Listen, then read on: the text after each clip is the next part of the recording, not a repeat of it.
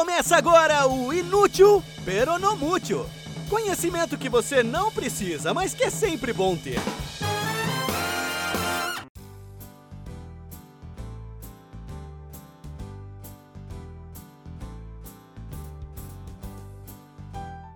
Olá, premiados ouvintes! Bem-vindos a mais um episódio de Inútil Peronomútil, o podcast que traz informação com um nível de relevância tal que, quando o episódio acaba, você já esqueceu de quase tudo. Pouco ou nada você guarda para a posteridade. Mas que esse pouquinho de conhecimento que por acaso você conseguiu reter pode ajudar bastante a enriquecer os bate-papos numa mesa de bar ou a impressionar seus interlocutores com sua capacidade de fazer comentários aleatórios, mas de qualidade.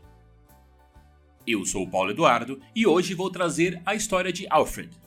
Alfred era um bem-sucedido inventor e empresário, cuja principal invenção dominava o mercado e fez dele um cara rico, muito rico, com uma fortuna na casa dos centenas de milhares de dólares, com 93 fábricas em 21 países. A invenção dele, inclusive, possibilitou uma acelerada no desenvolvimento e nas construções, na abertura de estradas, na construção de túneis, de portos e a primeira linha de metrô do mundo, que foi feita em Londres. Apesar de todo esse sucesso comercial, Alfred sabia que não era querido pela maioria das pessoas. Ele nunca chegou a se casar e a constituir família, e viveu sozinho por toda a sua vida adulta. Ele mesmo não se achava uma grande pessoa, tendo dito certa vez que o mundo estaria bem melhor se o médico que tinha feito o parto dele tivesse deixado ele cair de cabeça, assim, acidentalmente. Talvez o fato dele ter sido indiretamente culpado pela morte de um dos seus irmãos foi que contribuiu para ele ser essa pessoa tão assim amarga. Alfred sabia que era tido como persona não grata em muitos lugares, que era mal visto e até caluniado pelas costas, mas um dia ele teve a real noção de quanto era odiado.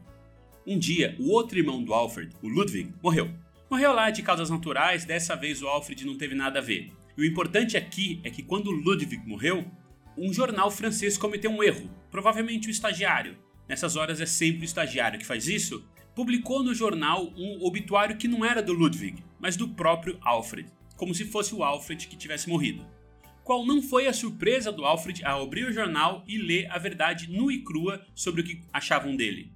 O título do obituário já era um pé no peito. O mercador da morte está morto. E o resto do conteúdo não ficava muito atrás.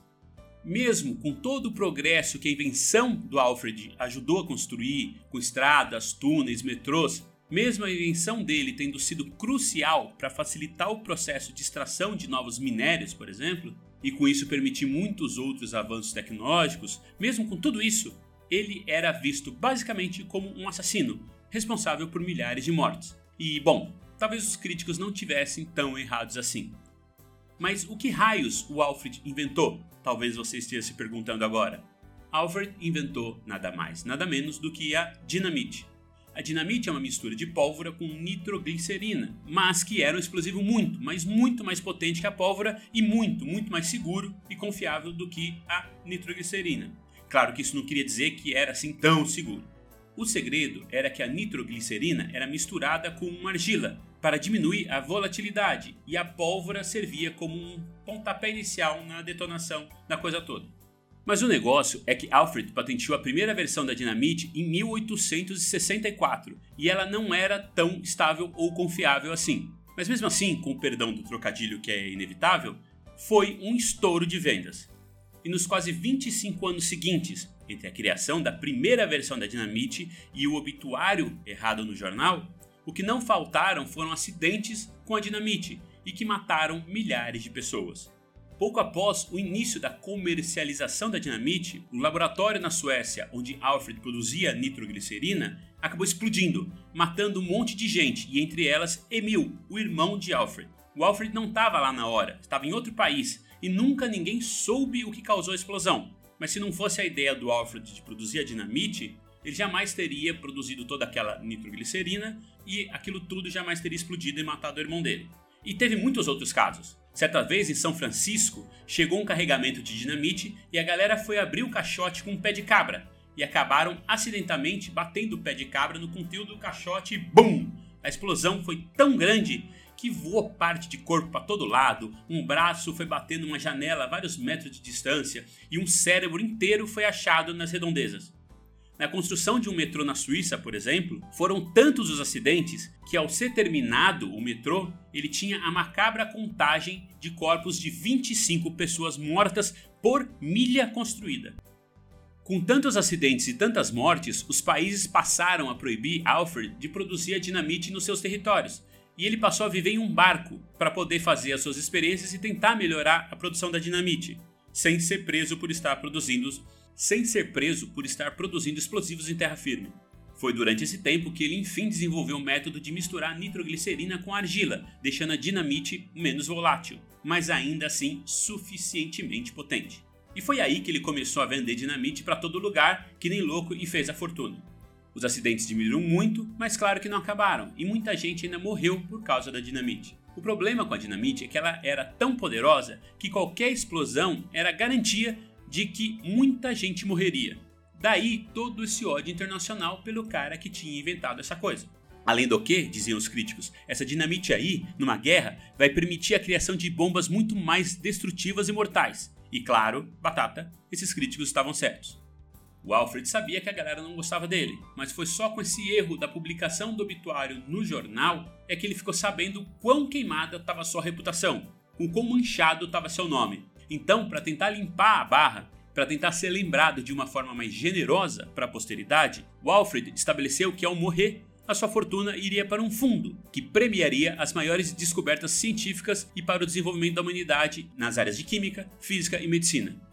Além disso, ele sempre tinha sonhado em ser escritor. Ele chegou até a escrever alguma poesia, mas sem lá muito sucesso. Então ele estabeleceu também um prêmio para literatura, junto com os outros três. E para tentar compensar tanta morte que ele tinha indiretamente causado, um quinto prêmio seria dado para quem tivesse contribuído para a paz no mundo.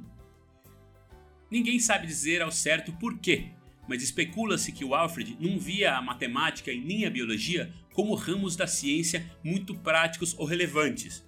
Então, por isso, ele não criou um prêmio específico para nenhuma dessas duas categorias.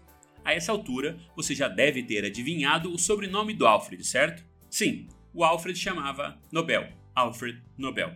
E o prêmio Nobel, ele é quase nem saiu. Esse desejo de que um prêmio, ele estava no testamento do Alfred Nobel, que ele escreveu sem consultar nenhum advogado. Então, quando o Alfred Nobel morreu, a família falou: "Que? A minha grana vai aí para um prêmio estúpido?" Não, não, não, não, não. E começou uma batalha judicial para tentar conseguir que o dinheiro fosse para ela. Acabou que no fim, os administradores do fundo foram subornando quem foi preciso subornar para ganhar essa ação na justiça e assim poder criar o tal fundo para o tal prêmio Nobel.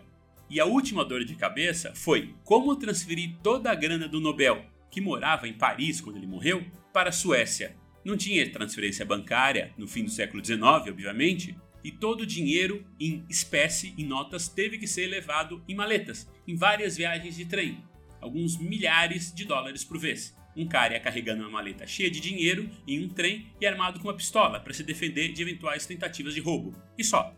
E assim, todo o dinheiro do Alfred Nobel acabou sendo enviado de volta para a Suécia, a terra natal do Alfred. E é na Suécia onde, desde 1901, funciona a entidade que administra o fundo e premia os vencedores. E a própria distribuição dos prêmios Nobel ao longo dos anos daria um episódio à parte, cheio de injustiças, brigas e contestações. Mas por hoje eu vou ficando por aqui. Essa história do prêmio Nobel ter surgido porque o Alfred Nobel queria se redimir por ter inventado a dinamite já é meio conhecida, mas eu espero mesmo assim ter contribuído para dar mais uma camada de verniz nesse conto do cara que tentou redimir a reputação, limpar sua barra para a posteridade e conseguir adicionar um ou outro detalhe de forma a deixar essa historinha mais rica e interessante. Se eu conseguir, ótimo, então indica para os amigos. Se eu não conseguir, uma pena, mas indica para os amigos mesmo assim e eu peço para que você volte na quarta-feira que vem, que eu vou trazer um outro assunto que talvez seja mais interessante, talvez não conhecido, mas com certeza inútil, peronomútil. E sempre lembrando que o Inútil Peronomútil tem uma página no Facebook e um perfil no Instagram, o inútilpnm, com atualizações feitas bem esporadicamente e que trazem outras informações que eu nem comento por aqui. Vale a pena seguir. E se você tiver alguma sugestão de tema que tem a cara desse podcast, que é aquele tipo de assunto que você acha legal, mas que nunca serviu para nada e que você não perde a esperança de algum dia vir a usar em alguma conversa, Manda para mim no e-mail inutilpnm@gmail.com. Nesses últimos tempos, aliás, eu recebi várias sugestões, vejam só, e eu estou começando a ler, pesquisar e trabalhar em cima delas. Não se esqueçam que na semana que vem tem mais. Fiquem bem e até a quarta-feira que vem.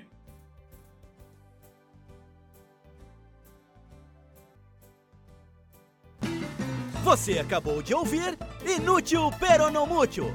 Informação aleatória de qualidade para enriquecer suas conversas na mesa do bar.